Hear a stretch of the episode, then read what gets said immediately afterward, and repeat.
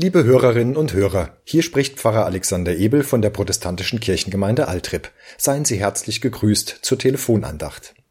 Am vergangenen Sonntag, dem 25. Oktober, hat Pfarrer Frank Wolf in unserer Kirche den Gottesdienst gefeiert. Einige seiner Gedanken möchte ich Ihnen heute weitergeben. Es ging um Regeln.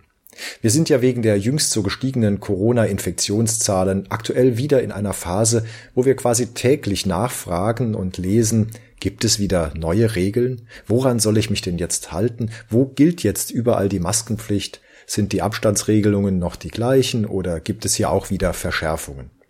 Die meisten werden wohl zustimmen. Regeln müssen sein, auch wenn sie manchmal ziemlich nerven.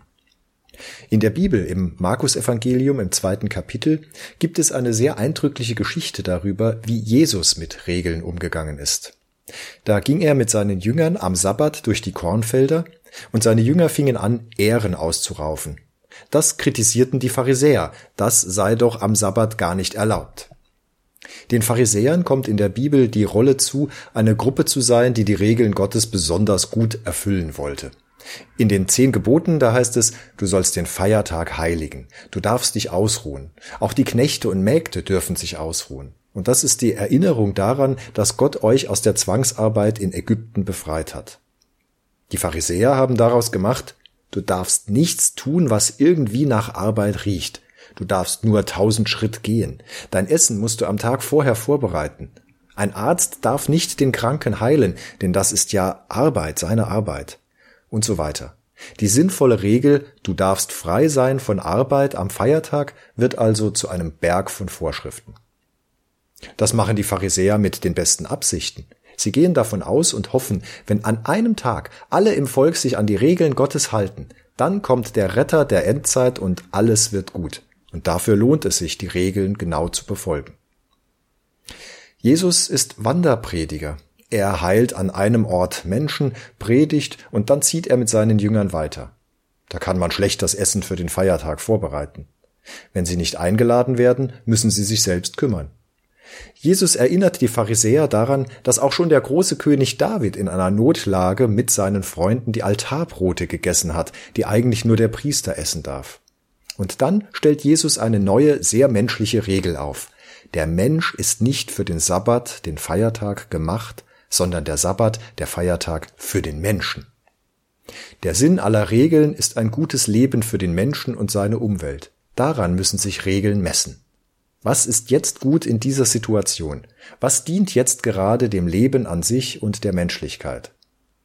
Jesus möchte das Gottesvolk erneuern und zu einem Verhalten ermutigen, das sich öffnet für das Reich Gottes, für Gott, der kommt und das Leben neu macht, so dass es wie ein großes Fest ist und davon darf niemand ausgeschlossen werden.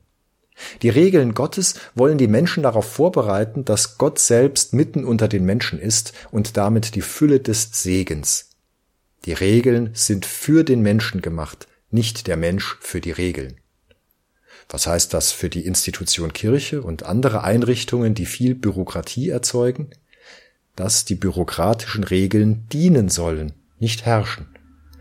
Und was heißt es für die Corona-Regeln? Dass überängstliche Menschen daraus keine Überstrenge gegenüber sich selbst und anderen machen sollten. Die Wahrscheinlichkeit, jemanden zu begegnen, der ansteckend ist, ist doch immer noch sehr gering. Dass aber auch Menschen, die sich gar nicht an die Regeln halten, sich klar machen sollten, dass es nicht nur um sie selbst geht. Seid vorsichtig, nicht nur um euretwillen.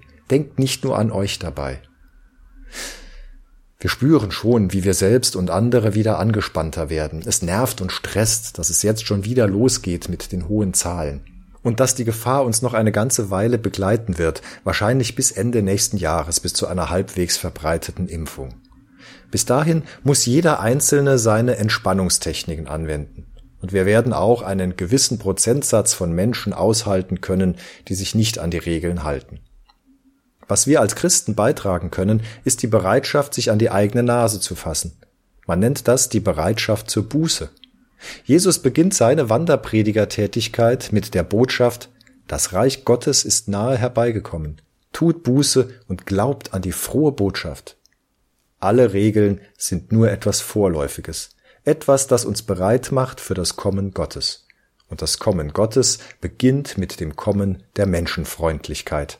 Die Regeln müssen für die Menschen gut sein. Amen.